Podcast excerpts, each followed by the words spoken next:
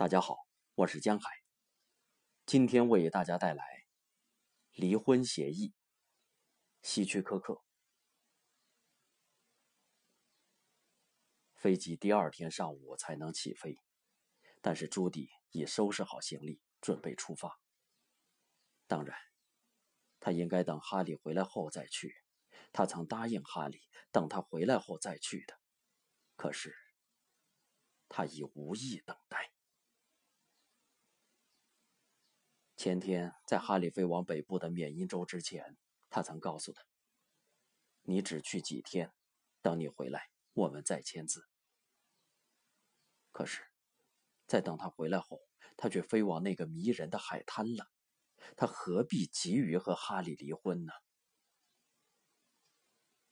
喝完了第二杯咖啡，他拿了张报纸，并点燃了一根烟。就他而言，离婚之事。根本不急，该着急的倒应该是哈利。他急着和玛丽结婚，为了达到这个目的，他会答应他提出的所有条件，甚至是不惜一切。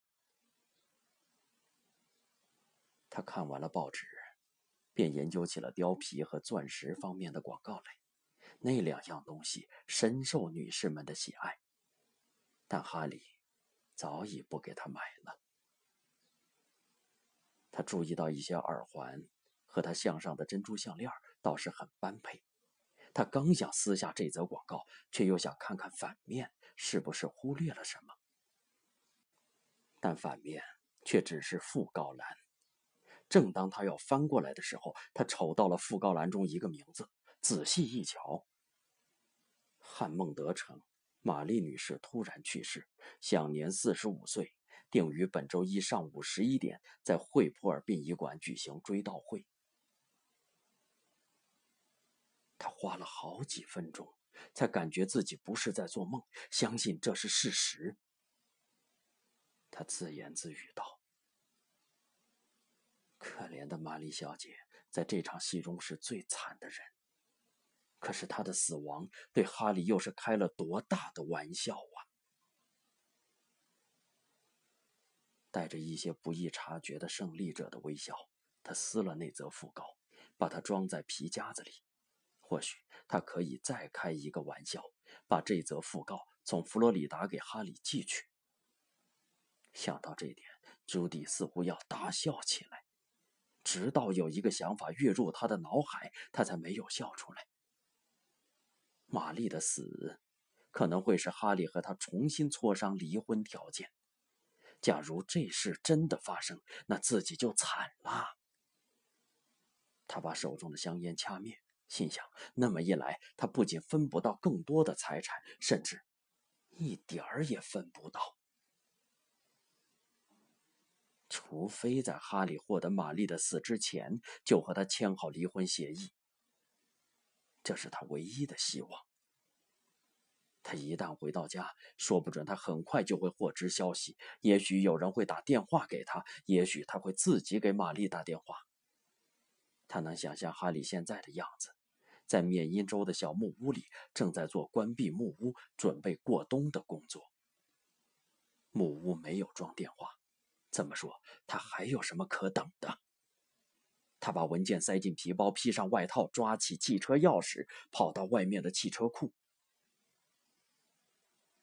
在驶往缅因州的途中，他很为自己的聪明而高兴，善于随机应变，会使事情逢凶化吉，同时想象着如何对付哈利对自己突然来临的疑心。车驶进缅因州哈利的产业区，把车停在哈利的车旁。这个产业区是哈利的老叔叔的遗产。老叔叔和哈利一样，都喜欢养鸟。赏鸟。在他下车朝小木屋走时，阵阵寒风冻得他浑身发抖。自己打开屋门进了去，很惊异，屋里很暖和。突然才想起小木屋里有电暖气设备，这个曾经哈利告诉过他。哈利自己并不怕冷，他本身就是个电暖气。脱下外套。坐进一张散发着霉味儿的椅子，点上一支烟，等待着他回来。真希望他快点回来，早点了结此事。抽完一支烟，想再点一支时，却没有了。为什么停车加油的时候不买一包呢？他仔细的翻查着皮包，希望突然冒出一支来，可惜里面没有香烟。他禁不住在小木屋中踱起步来。想到了，万一在签字之前，哈利知道玛丽已去世的消息的话，事情就难办了。没想到这种可能性，他就如坐针毡，禁不住想抽支烟，甚至是哈利抽的那种薄荷烟也可以，但是也没有。哈利的旧皮夹克挂在门旁边的衣钩上，他仔细的翻查他的口袋，依然是没有烟。然而。在胸前的口袋中，他发现哈利的皮夹子。怪了，他一向是带在身边的，从来没有忘在家里过。细细的检查着皮夹，发现了一些普通的东西，如钱、信用卡等等。他又仔细的翻了翻，看看是否有他们的结婚照片。果然，他还装着。他抽出来一看，不禁尖声叫了出来。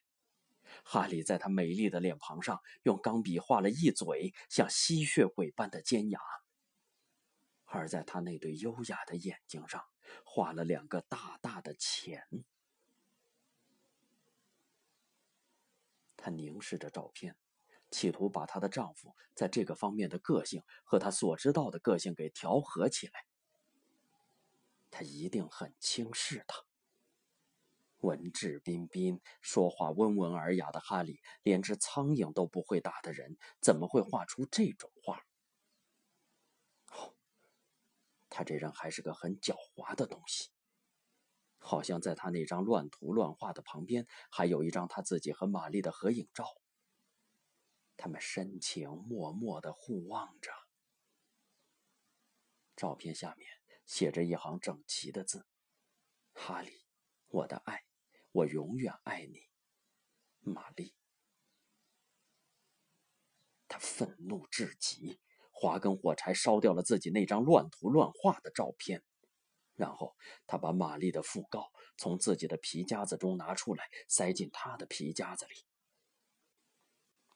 他还包得很有技巧，拿它包住他们俩的合影照，然后夹在两张五元钞票之间，再塞进放钞票的那一层里。他一定会看见。他快速的把皮夹子放在他的口袋里，就听见门外的脚步声。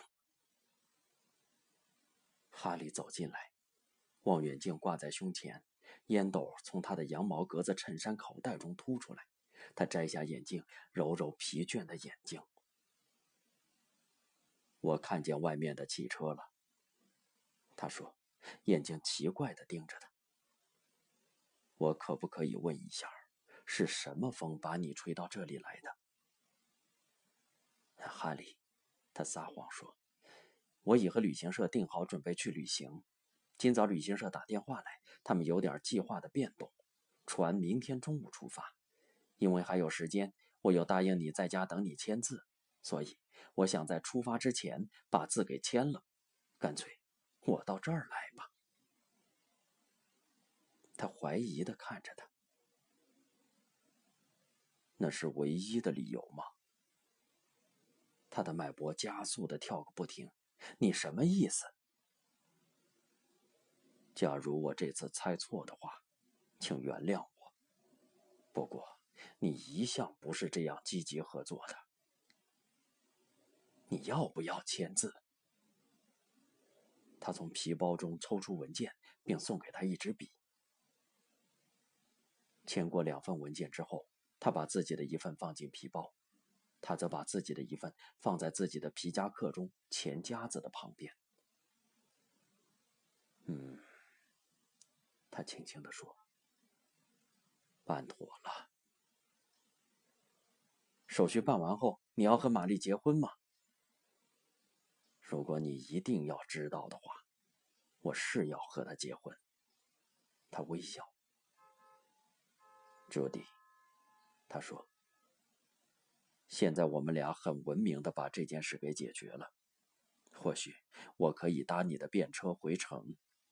气象台报告说有一场暴风雪，那么我明天也许就搭不上飞机。”哈利，他说：“我不能因为你要搭便车而在这里过夜。我们一个多小时后就可以出发。”他告诉他。我们可以各开一部车下山。经过飞机场的时候，我把车子寄存在那儿。不过，说着，他从一个柜子中取出一袋杂粮。我需要十分钟，把这些杂粮撒到外面给鸟儿们吃。然后，我得到瓦拉布去取我预定的一些东西。说到这里，没有等到他同意，伸手取下皮夹克，便走了出去。他最不喜欢做的事情，便是有哈利陪他回家。他一消失在屋后的林子里，他就打算开车上路。可是他需要一支烟，而且是非常需要。哈利最可能把烟放在哪儿？当他搜索房间时，眼睛明亮的落在了一处最有可能的地方——一张写字台上。他在最上层的抽屉里。找到一支手电筒、蜡烛和火柴，可是没有烟。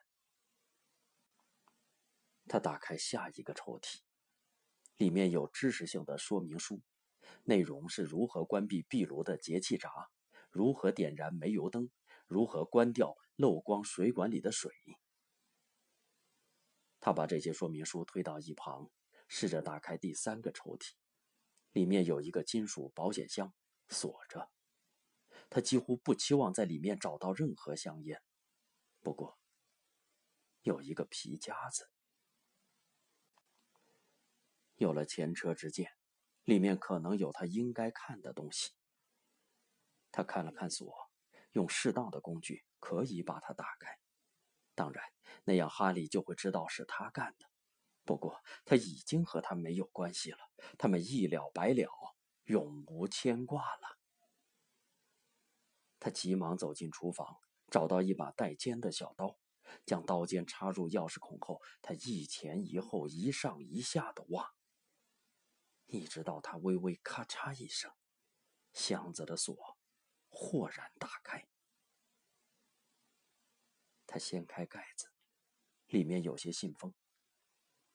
他捡起一个信封，抽出一张纸，上面有哈利亲笔书写的昨天的日期。随便浏览了一下，上面罗列了数百股股票，有将军股、国际商务机械股，全是实价。在第二只信封袋里，他发现了另一个令他惊讶的事：哈利叔叔的遗嘱副本。他开始读内容，不读有可，一读他吃了一惊，他才明白买那些股票的钱是从哪里来的。还有，赡养费上，他被欺骗了。假如这份遗嘱是真实的，那么哈利是非常非常的富有。他没有进一步看下去，愤怒夹杂着怀疑，使他气得几乎握不住那份遗嘱。他将遗嘱放回箱子，并将整个箱子放回底层的抽屉。是的。是哈利欺骗了他，隐瞒了这个事情。现在他无能为力了。律师曾经警告过他，他一旦签字，即使再上法庭，也没有机会再增加赡养费了。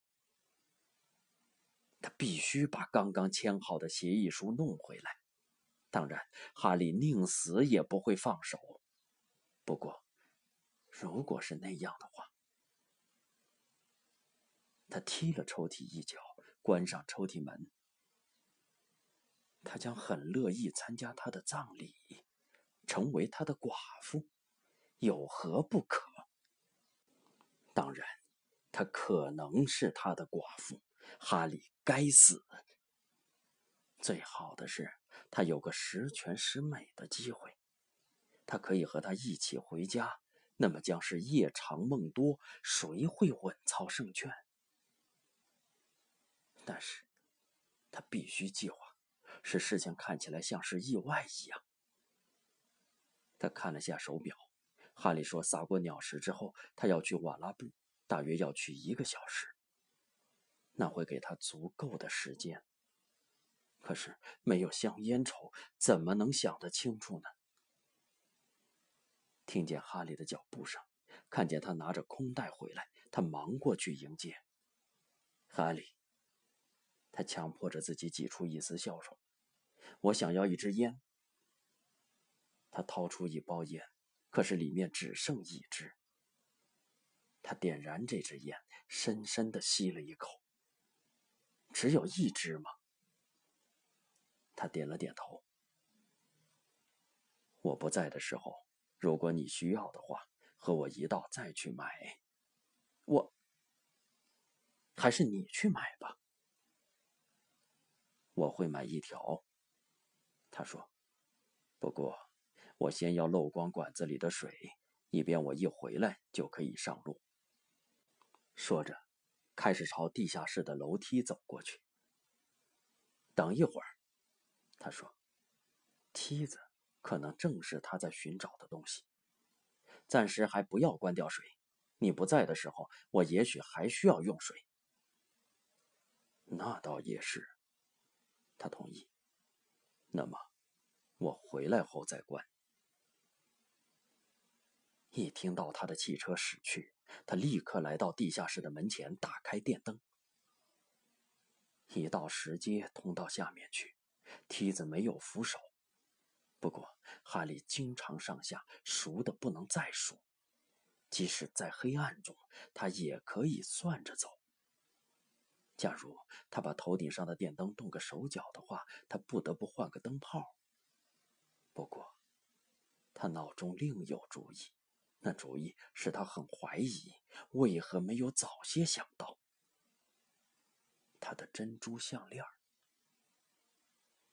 摘下项链数数金珠，有四十三颗，颗颗都是那么灿烂，那么光滑。切断串珠的线，走回石梯。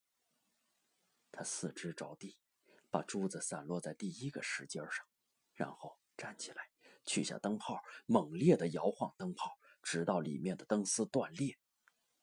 这时，他心中仍在怀疑。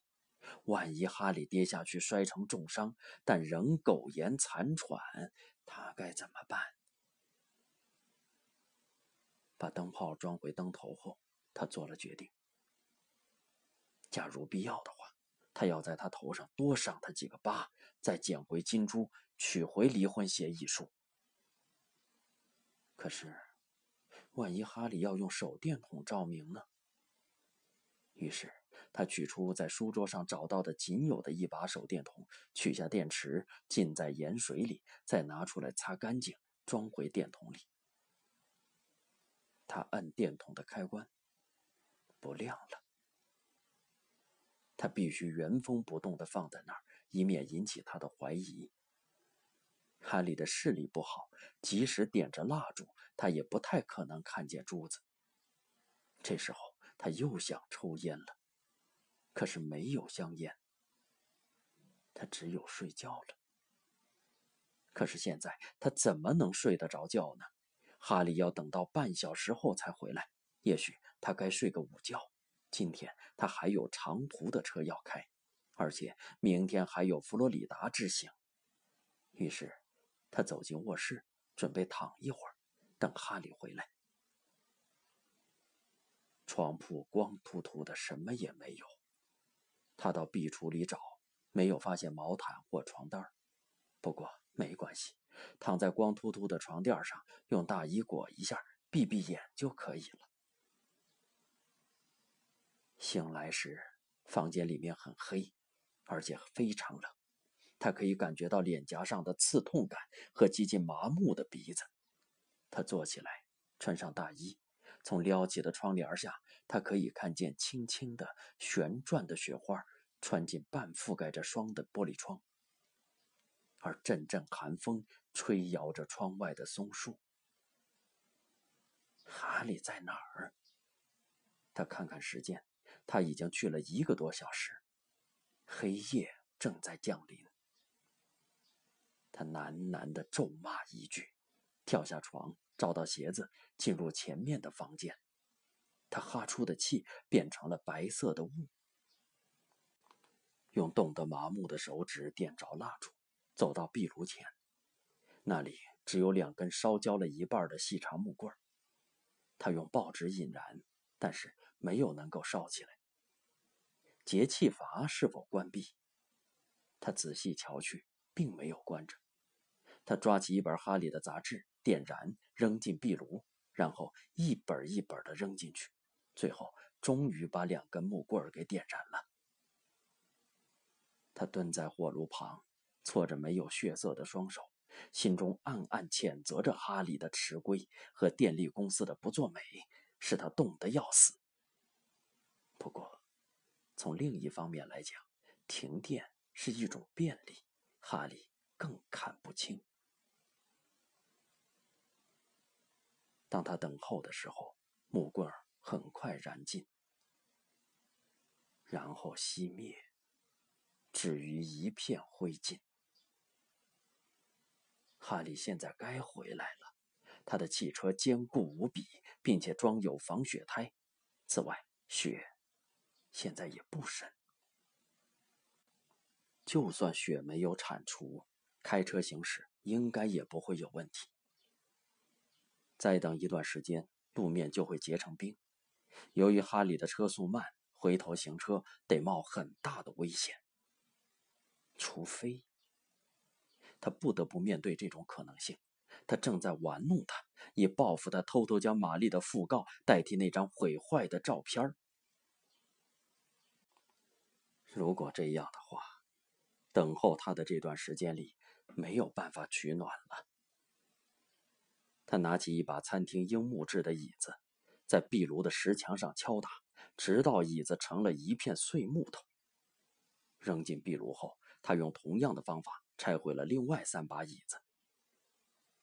当壁炉的火熊熊燃烧的时候，他决定煮杯咖啡。可是打开炉子时没有火，这才提醒他屋里停电。他猛地摔下水壶。由于摔得太重，以致里面的冰水溅了出来，喷了他一脸。朱迪想：哦，假如可能的话，多希望把整个屋子毁坏，当柴火烧。想到毁坏，才使他想起，假如他烧任何家具的话，他的计划将灰飞烟灭。他想到说明书上载明有煤油灯，可是。放在哪儿了呢？他点了蜡烛，借了烛光，在壁橱中寻找，没有油灯。现在唯一没有找的地方就是地下室，可是那儿很黑。他考虑发动汽车，在车里取暖等候，可是继而一想，开到这儿的途中，他只停车加过一次油，他不敢冒耗光汽油的危险。不一定得找到油灯，于是急急的朝地下室走去。他小心的避开了第一个台阶儿，留心着下梯子。到了地上，他停顿了一下，让眼睛适应闪烁烛光圈中的幽光。他哆嗦着竖起衣领，天可真是出奇的冷。他在梯子下面的一个小凹室中。找到了油灯，记起说明书中的说明，他查看刻度，看看是否还有煤油。有，他双手抱起油灯，夹在臂弯里，一边腾出手抓住蜡烛。爬梯子的时候，他停在梯顶的附近，把油灯放在梯顶，然后再缓慢而小心地越过第一个台阶儿。当他抱着油灯进入前面房间时，突然想到把金珠整个的放在同一个台阶儿，致命的可能性不大。他把油灯放在壁炉架上，想了一会儿。假如哈利急于关闭水源的话，有什么办法阻止他一步跨两个台阶儿呢？而且像他一样避开散有珠子的那一个？或许应该多放一些。他伸手到炉火中去暖一暖手，这时候他又想抽烟了，但是即使身边有烟，也不能再抽了。哈利随时会进来，连点煤油灯的时间也没有了。他急忙走回地下室的门口，将蜡烛放在梯子中间，蹲下来捡起一把金珠放在口袋里，站起来后避开第一个台阶继续一阶一阶地走下去。他坐在第四个台阶儿两腿叉开，搁在下一阶，把数颗珠子洒落在两腿之间的空间，然后以同样的姿势坐到第三阶重复着做，再到第二阶。他看着成果，心里感到高兴。当他伸手向后想要上楼梯口的时候，手打倒了蜡烛。他躬身想再抓住蜡烛，身子失去平衡，手掌同时压灭了烛火。他尖叫一声，狂乱地挣扎着，想恢复原来的姿势。但当他努力挣扎时，双手扫到最上层的珠子，珠子正滚到他站不稳的地方。因为站立不稳，一瞬间他就摔倒了，滚动着，他的肋骨、双膝。和双肩碰到尖冷的石梯，一直到人事不省的躺在地下室。当他想以手肘支撑着起身时，麻木的疼痛穿过他的全身，使他动弹不得。他痛苦的流下眼泪，但立刻在冰冷的面颊上结成了冰珠。躺在这儿的。本该是哈利，而不是他。相反的，如果他很快来解救他，那将比受伤更糟，比恐怖的黑暗和寒冷更坏。由于这个倒霉运，哈利可以想办法转变他本来计划给他的死亡。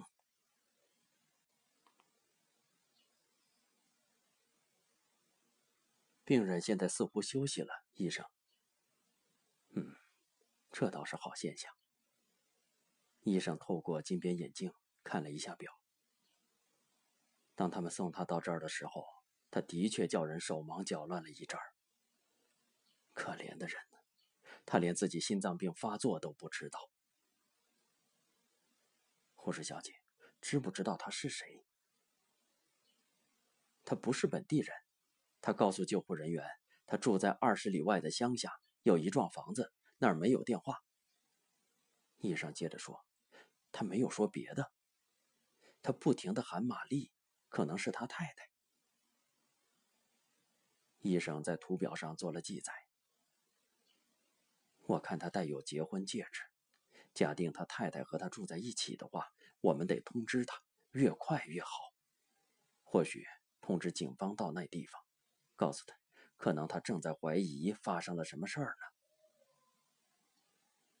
我怕他不和他住在一起。护士说，他太太死了。他拿着皮夹子的照片和简报给他看。救护人员赶到时，他手中拿着他妻子的照片和他的讣告。